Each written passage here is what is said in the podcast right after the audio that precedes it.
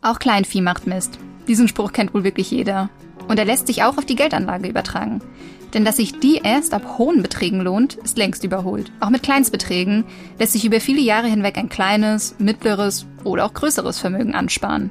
Aber wie geht man da eigentlich am besten vor und gibt es vielleicht Apps oder andere Ansätze, die dabei helfen könnten? Das wollen wir in der heutigen Folge zusammen mit meinem Kollegen, dem FAZ Finanzenredakteur Martin Hock, klären. Und damit herzlich willkommen zu einer neuen Folge des FAZ-Podcasts Finanzen und Immobilien. Mein Name ist Antonia Mannweiler. Und ich bin Inken Schönauer. Schön, dass Sie dabei sind an diesem Dienstag, den 17. August. Dieser Podcast wird präsentiert von Visual West, digitaler Vermögensverwalter und 100%ige Tochter von Union Investment. Hast du deine Finanzen bereits im Griff? Als Robo-Advisor macht Visual West die Geldanlage für dich flexibel und unkompliziert. So hast du die Chance, in Zeiten von Null- und Negativzinsen mehr aus deinem Geld zu machen. Weitere Infos zu Visual West sowie zu Chancen und Risiken der Geldanlage findest du unter visualwest.de. Inken, du bist ja schon seit vielen Jahren Finanzenprofi und hast bestimmt schon Millionen mit deinem Wissen gemacht, oder? Aber irgendwann hast du doch auch mal angefangen und das vielleicht auch mit kleineren Beträgen. Ach ja, liebe Antonia, Millionen habe ich schon gemacht. Ach, in dieser Welt ist ja sowieso schon Milliarden eigentlich angesagt, aber ehrlich. Deswegen gehe ich auch so brav jeden Tag zur Arbeit. Kann ja sein, dass du dich darauf freust. Also. ja, stimmt. Ich mache Arbeit nur noch als Hobby. Sehr schön. Aber ähm, nee, Spaß beiseite. Klar, habe ich natürlich auch irgendwann mal angefangen. Ich kann mich tatsächlich auch noch ziemlich gut erinnern, dass ich sehr früh nicht nur ein Sparbuch, sondern äh, so ein richtig eigenes Konto bei der Sparkasse hatte. Die hatten da damals so eine Aktion, das weiß ich noch. Und dann äh, habe ich da immer ganz brav mein Taschengeld hingetragen. Und ich kann mich erinnern, daran kannst du dich wahrscheinlich nicht mehr erinnern, aber so mit so Überweisungsträgern mit Durchschlag ging dann da das äh, Geld automatisch auf mein Konto. Da gab es sogar äh, so eine Art IC-Karte, die sah dann auch genauso aus, war aber leider nur fake. Oh. Aber ich habe mich echt irre wichtig gefühlt. Aber we get carried away. Ja, aber sag mal, das ist eigentlich auch eine ziemlich gute Idee. Im Übrigen auch mit Kleinstbeträgen oder Mikroinvestments lässt sich nämlich über viele Jahre hinweg ein kleines Vermögen aufbauen. Ja, das hätte ich wahrscheinlich tatsächlich ein bisschen eher wissen müssen, dass man damit auch Millionär werden kann. Aber stellt sich ja wirklich jetzt die Frage, kann man mit Kleinstbeträgen wirklich so viel Geld anhäufen? Kommt so ein bisschen vor, das ist vielleicht ein bisschen zu hoch gegriffen oder meinst du nicht? Ich würde sagen, man braucht da auch eine ganze Menge Glück dazu, im entscheidenden Moment auf das, ja, ich sag mal, richtige Großinvestment zu setzen. Ich denke gerade so, wer zum IPO von Amazon zum Beispiel da dabei war, also der hat jetzt wirklich keine Sorgen mehr. Ja, aber nicht im Fall von Kurt Degermann. Wer ist denn das jetzt schon wieder?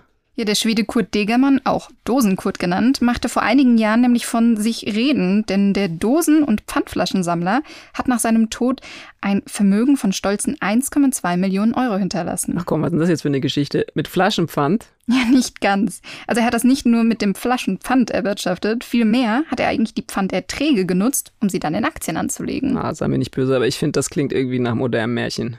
Ja, im ersten Moment denkt man das tatsächlich, aber so eine kleine Überschlagsrechnung zeigt, dass es so unrealistisch gar nicht ist. Also angenommen, ein Pfandsammler ist an 16 Tagen im Monat aktiv, erfüllt täglich zwei Säcke mit jeweils 100 Dosen.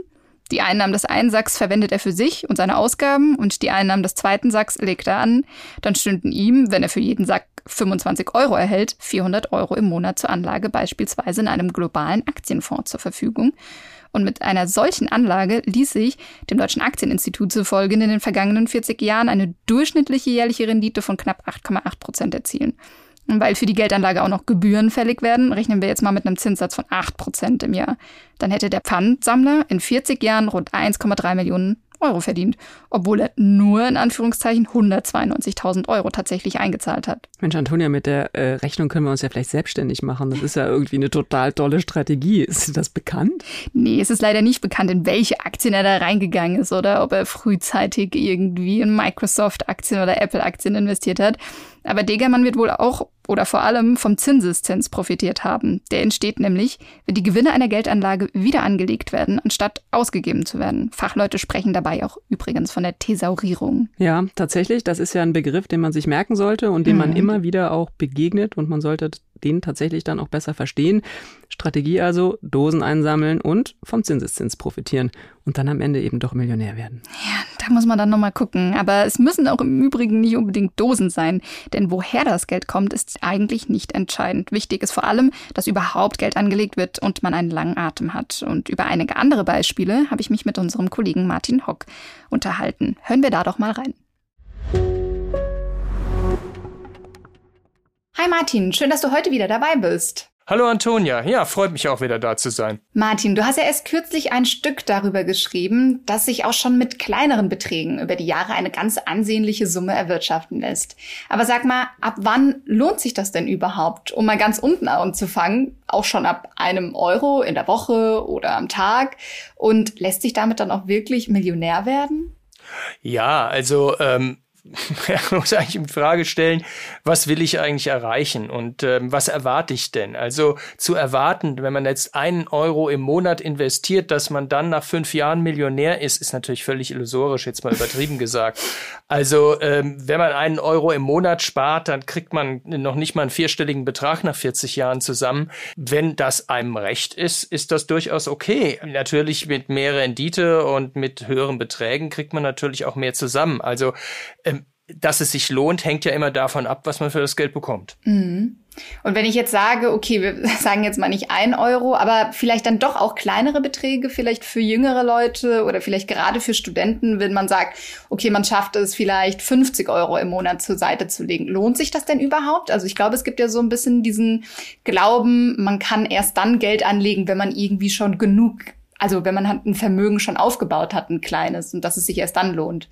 Naja, äh, man muss ja irgendwo anfangen, ja. Und äh, mit mhm. die auch die reichen Familien von heute, die waren ja, die sind ja nicht reich vor 5000 Jahren äh, auf die Welt gekommen. Die sind ja irgendwann auch mal reich geworden. Denn man muss ja Reichtum aufbauen, da muss man ja irgendwo anfangen. Und man muss ja auch nicht immer gleich ein Millionenvermögen haben. Es ist ja auch ganz nett, wenn man dann zu einem Zeitpunkt X eine Summe von ein paar tausend Euro zur Verfügung hat. Und wenn man nun darüber über die eigene Lebenszeit hinausdenkt und, und äh, ein Familienvermögen aufbauen will, dann muss man natürlich aufbauen. Und 50 Euro im Monat, das ist verdammt viel Geld. Also das sind 600 Euro im Jahr und das in, in 40 Jahren sind das immerhin, ähm, wenn jetzt ja 24.000 Euro alleine an äh, Sparbeiträgen. Ja, und äh, mhm. dazu kommen dann noch die Erträge und der Zinseszinseffekt. Da kommt schon eine ganz stattliche Summe raus, also nach 40 Jahren, wie gesagt.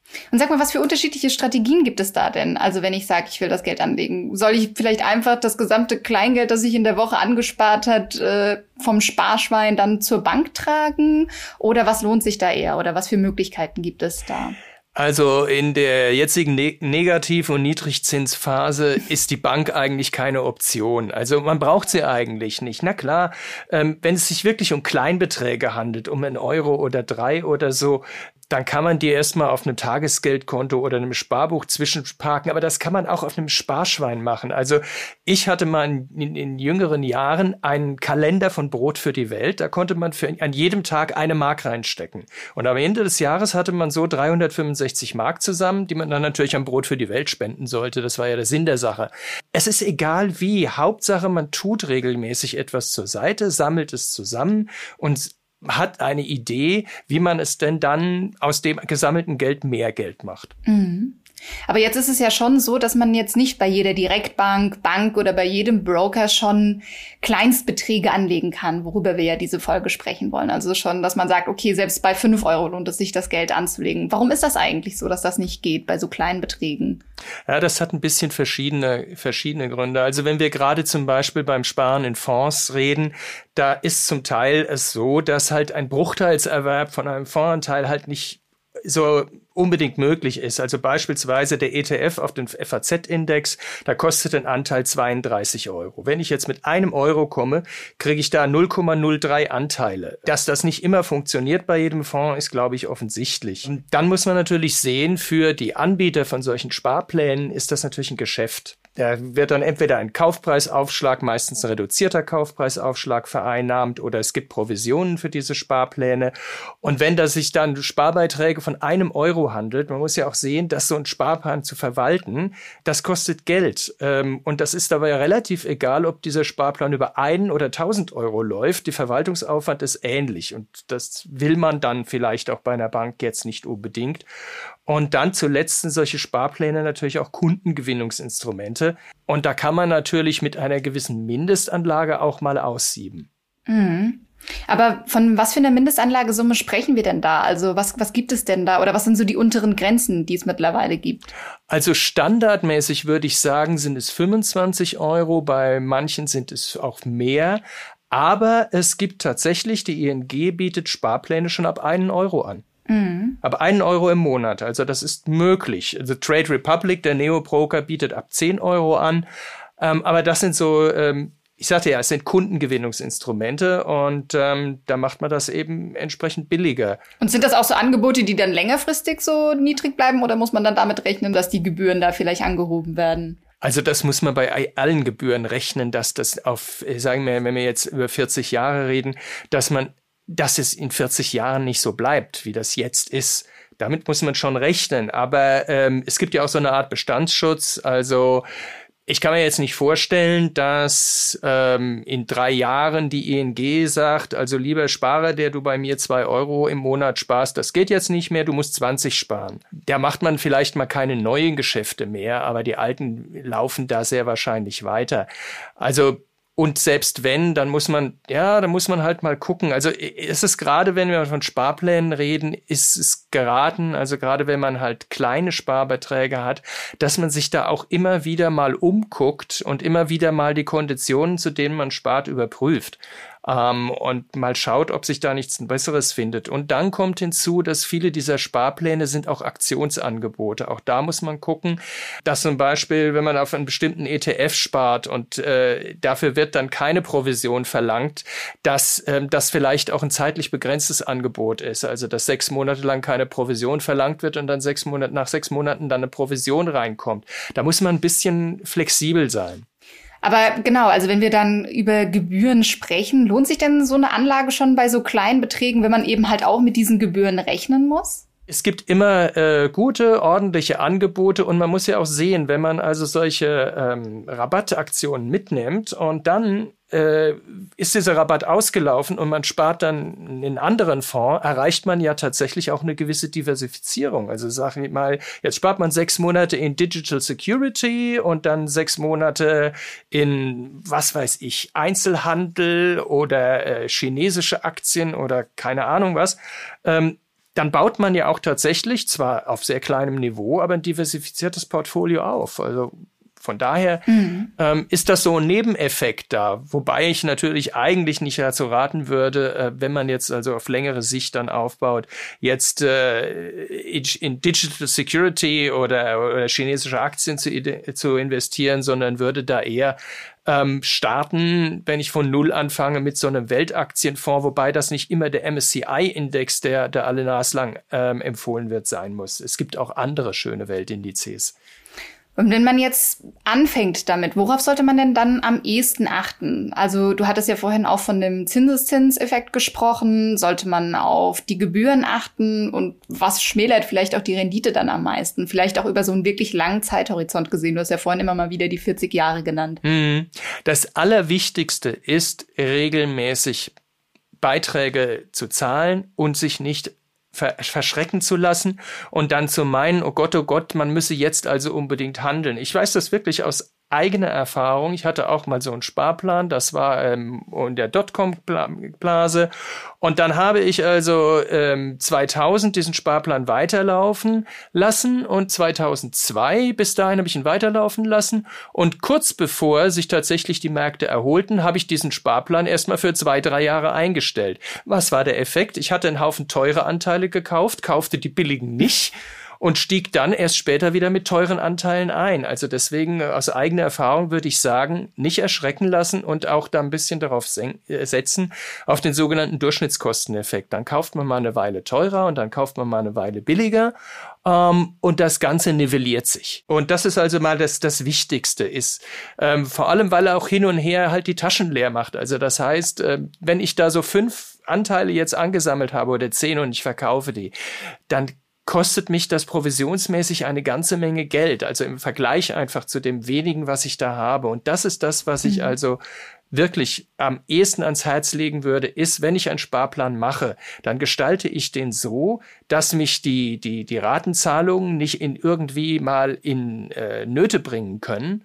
Mhm. Und ähm, dann halte ich den auch durch dass ich da mal zwischendrin vielleicht aus, aus Kostengründen mal den Fonds ändere, dass ich vielleicht mal den Anbieter wechsle, das aber wichtig ist, den Sparplan durchzuhalten. Nur so nehme ich an dem Zinseszinseffekt teil. Das Geld, das ich rausnehme und dann auf einem zinslosen oder gar noch negativ verzinsten Konto liegen habe, das bringt mir nichts. Und äh, die Erfahrung sagt, dass gerade Privatanleger vielleicht noch rechtzeitig aussteigen, aber in aller Regel nicht rechtzeitig wieder einsteigen und damit halt die besten äh, Gelegenheiten einfach verpassen. Das Geld, was diese Sparpläne tatsächlich kosten, das ist nicht angenehm und das muss man sich nicht geben, aber äh, das ist meistens dann nicht so viel. Also das macht an der Rendite eigentlich relativ wenig aus. Und jetzt vielleicht nochmal so zum Abschluss, weil du ja auch in deinem Text einige Beispielrechnungen hattest und ich das immer ganz gut finde, einfach mal so eine Vorstellung davon zu bekommen, dass sich sowas auch wirklich lohnen kann. Hast du denn uns auch ein paar Beispiele mitgebracht? Ja, ich habe mal spaßeshalber das damit gemacht. Ich habe mal geschaut, ein Bierkasten kostet in, in Deutschland äh, durchschnittlich etwa 10,55 Euro. Und dann bin ich halt mal ausgegangen von einem Bierkasten pro Monat, den ich einspare und stattdessen halt äh, in einen Sparplan stecke und ähm, kann sagen, wenn sich dieser Sparplan so mit drei Prozent verzinst ähm, Durchschnitt, dann komme ich am Ende auf knapp 10.000 Euro nach 40 Jahren, wie gesagt. Also ich denke halt immer, ähm, wenn man im Anfang seines Berufslebens steht, vielleicht nicht gleich vom ersten Tag an, aber so mit der Zeit, wenn man dann so einen Sparplan einrichtet, so bis zur Rente, naja, heute sind es vielleicht 45 Jahre, aber gut, bleiben wir mal bei 40, dann wie gesagt, bei drei Prozent und 10,55 Euro im Monat komme ich dann bei rund 10.000 Euro raus. Ähm, und habe dann auch mal geguckt, wie das so in der Realität war. Ähm, man muss jetzt sagen, ich habe vor allem mit Amerika gerechnet, weil in Deutschland die Datenlage unglaublich schlecht ist. Da kommt ein Sparplan auf Aktien in Deutschland so etwa auf 25 bis 88.000 ähm, Euro dann nach 40 Jahren und ähm, ja, das ist doch ein ganz anständiges Ergebnis, muss ich sagen, mit 10,55 Euro, also mit dem Gegenwert eines Bierkastens im Monat, das zusammenzusparen. Und mhm. ähm, ja, kann man Aber wie kommt es jetzt auf die Spanne von 25.000 bis 88.000?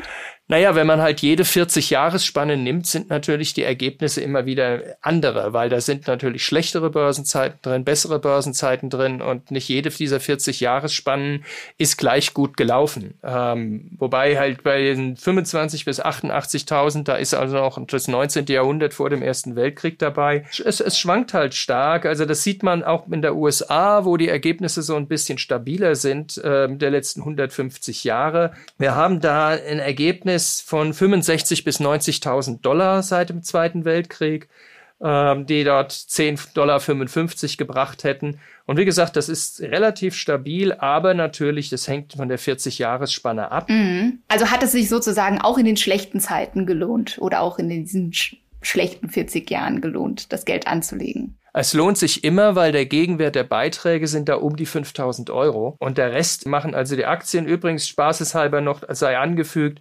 Gold kam da auf zwischen 13.277 und knapp 40.000 Dollar. Und die zehnjährige amerikanische Staatsanleihe kam so auf äh, 8 bis 40.000 Dollar, je nachdem. Ähm, wobei der, da muss man sagen, interessanterweise sieht man da ganz deutlich, dass also seit 2014 die Erträge eines Sparplans in zehnjährige amerikanischen Staatsanleihen deutlich nachgegeben haben. Verständlicherweise. Aber das sind halt die Negativzinsen. Ja. Genau. Okay, Martin, dann würde ich sagen, vielen Dank für die Einblicke. Gerne. Und vielleicht bis demnächst. Mensch, Antonia, wie üblich haben wir mit Martin da ja jetzt echt einen an der Angel gehabt, der uns eine ganze Menge Informationen dazu gebracht hat, zu diesem echt spannenden Thema. Was war so das, wo du gesagt hast, Mensch, das äh, nehme ich da jetzt so richtig mit aus dem Gespräch? Ja, dass man sich eben nicht von schlechten Börsenzeiten erschrecken lassen sollte und das Geld einfach drin lassen sollte. Und du? Ja, ich finde es wirklich wichtig, nochmal zu erwähnen, dass man einfach stur dranbleiben muss bei diesem Thema Geldanlage. Und eben auch, dass 50 Euro schon verdammt viel Geld sein können, wenn man sie einfach langfristig spart. Also dieser lange Atem ist einfach bei der Geldanlage, wir können es nicht oft genug sagen, mit am wichtigsten. Allerdings, allerdings. Im Übrigen möchte ich noch auf eine Sache hinweisen, denn es gibt mittlerweile in Deutschland auch Apps, die das Mikroinvesting anbieten. Das ist ja ein Trend, der wie viele andere Finanztrends auch aus den USA kommt. Richtig bekannt sind dort die Apps Acorns und Stash. Vielleicht hat man von denen auch sogar schon mal was gehört. Und die Nutzer dort zahlen monatlich einen Betrag von 1 bis 5 Dollar im Monat. Dann kann man über die App Einkäufe, wie zum Beispiel einen Cappuccino, dabei denke ich jetzt auch gerade mal an Maya, aufrunden. Dann wird der Kaffee von 2,50 Dollar auf 3 Dollar aufgerundet und die 50 Cent kommen dann in das digitale Sparschwein. Das gesammelte Geld wird dann in einen Indexfonds oder in Aktien angelegt. Vorher werden natürlich dann die ganzen Präferenzen abgefragt, etwa wie viel Risiko man überhaupt verträgt. Ja, aber das ist dann tatsächlich dieses obligatorische Kleinvieh macht eben auch Mist, ne? Und was wir mhm. eben schon gesagt haben, der lange Atem, es ist irgendwie nie irgendwas zu wenig, um es letztlich auch in die Geldanlage zu stecken. Gibt es denn sowas auch in Deutschland? Ja, das gab es ziemlich lange nicht. Und das erste Mal, als ich über Acorns und Stash geschrieben hatte, also gab es das zumindest nicht. Aber mittlerweile gibt es Angebote, die so ähnlich sind wie die von Peaks. Es ist ein Fintech, das nach dem gleichen Prinzip vorgeht. Man zahlt monatlich eine Gebühr, je nach Anwendermodell, aber zusätzlich eben auch nochmal 0,3 bis 0,5 Prozent auf den Durchschnittswert der Investition. Und es fallen aber auch noch zusätzlich Gebühren für die Fonds an. Ja, aber das mit den Gebühren ist ja tatsächlich auch ein interessantes Thema und äh, damit muss man sich auch einfach äh, beschäftigen, weil sich die Frage ja dann stellt, lohnt sich das dann, wenn da noch Gebühren dazukommen? Denn das haben wir ja auch schon bei anderen Produkten gesehen, das kann einem so eine schöne Rechnung dann ganz schön kräftig durchkreuzen. Das merken wir ja eben auch oft und sehen wir auch oft, hört sich alles immer super an mit den ganzen Fonds, selbst bei ETF und dann kommen doch die Gebühren und dann ist die Rechnung dahin. Ja, sagen wir es mal so. Bei solchen kleinen Beträgen fällt ein Euro an Gebühren halt eben sehr viel stärker ins Gewicht, gerade im Verhältnis zum Ersparten. Wer zum Beispiel nur 10 Euro über das Aufrunden angespart hat im Monat, zahlt mindestens 10 Prozent an Gebühren im Monat. Das ist dann halt schon ziemlich happig. Aber je seltener man einen Cappuccino einkauft, desto höher wird der relative Anteil der monatlichen Gebühren. Da muss das Investment dann am Ende auch das wieder reinbringen können. Aber ich finde es trotzdem eine ganz gute Gelegenheit, einfach in das Thema reinzukommen. Man fängt erstmal an, sich überhaupt damit zu beschäftigen und ein paar Cent tun einem ja am Ende auch nicht so richtig weh. Den Ansatz finde ich also nicht schlecht. Wenn die Sparsumme aber dann langsam steigt und man sich auch mehr mit dem Thema beschäftigt, sollte man sich halt dann doch überlegen, vielleicht umzuschwenken, auch wenn man jetzt vielleicht in andere Fonds oder in andere Aktien investieren will. Ja, aber es ist ja auch genauso, wie du sagst, ne? Selbst diese kleinen Anfänge sind ja vielleicht dann der Anfang von etwas wirklich Großen. Und je mehr man sich mit diesem Thema beschäftigt, desto sattelfester ist man da ja auch. Und wenn man erstmal kleine Dinge investiert oder kleine Summen, dann kann man ja erstmal auch nicht so viel verlieren. Also insofern genau. ist das ja auch zum Thema Risiko vielleicht eine ganz gute Idee. Ja, liebe Antonia, dann sind wir ja auch schon wieder bei unserem Ding der Woche. Was hast du uns denn dieses Mal mitgebracht? Ja, mein Ding der Woche sind die Investments der Celebrity-Frauen. Ach, herrlich. Stars und Sternchen. Endlich mal bei den Finanzen, wo wir doch da immer so ein bisschen auch im, im Verdacht stehen, wir würden uns mit so trockener Materie beschäftigen. Sehr schön. Ja. Worum geht's? Ja, total interessant. Zum Beispiel, der US-Tennisstar Serena Williams hat einen eigenen Risikokapitalfonds. Das war mir vorher eigentlich auch noch gar nicht so bewusst. Mit dem Geld aus dem Fonds hat sie schon 50 Startups mit Kapital ausgestattet. Dazu zählt zum Beispiel ein Online-Shop für Unterwäsche für Curvy-Frauen, eine Telemedizin-App oder auch eine Workout-Plattform für Mütter, die gerade ein Kind bekommen haben. Oh, das ist auf alle Fälle äh, interessant. Gibt es da noch mehrere Beispiele für solche Sachen? Unmengen an Beispielen. Die Talkshow Königin, Legende Oprah Winfrey ist ja berühmt berüchtigt für ihre Geschäftstüchtigkeit und hat sich auch mit Investitionen, wie zum Beispiel in Weight Watchers, ein goldenes Näschen verdient.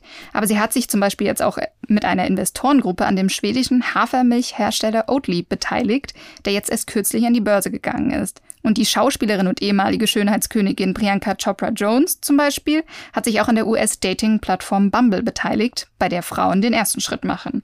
Und die Gründerin Whitney Wolf Heard war übrigens die jüngste Frau in den USA, die ein Unternehmen an die Börse gebracht hat. Na, das ist ja auf alle Fälle nochmal eine eigene Folge wert, würde ich an der Stelle mal sagen. Also das können wir schon mal auf den Zettel mit aufnehmen. Aber prinzipiell ist ja da erstmal auch die Frage, investieren denn die Frauen eigentlich so wie anders als Männer?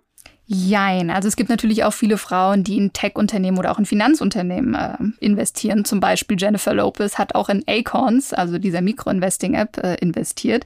Aber bei Bumble, Weight Watchers oder Oatly waren natürlich nicht nur Frauen beteiligt, aber auffällig ist schon, dass viele Promi-Frauen in die Bereiche Healthcare, Nachhaltigkeit oder auch Beauty investieren und auch bewusst Unternehmen von Frauen für Frauen fördern. Ja, das ist auf alle Fälle äh, eine gute Sache, denn äh, gerade die Förderung von Frauen in der Finanzbranche und in der Unternehmenswelt, die ist auf alle Fälle noch, äh, dass man die ausbauen muss. Insofern sehr gut. Und das war's auch schon wieder mit unserer dieswöchigen Folge des FAZ-Podcasts Finanzen und Immobilien. Wenn Sie Fragen haben, Themenwünsche oder andere Anregungen, schicken Sie uns doch eine E-Mail an podcast.faz.de oder schreiben Sie uns in einem unserer Social-Media-Kanäle. Wir freuen uns, wenn Sie uns abonnieren und wenn Sie uns weiterempfehlen. Zu finden sind wir überall dort, wo es Podcasts gibt. Tschüss und bis nächste Woche. Tschüss, alles Gute und machen Sie was aus Ihrem Geld.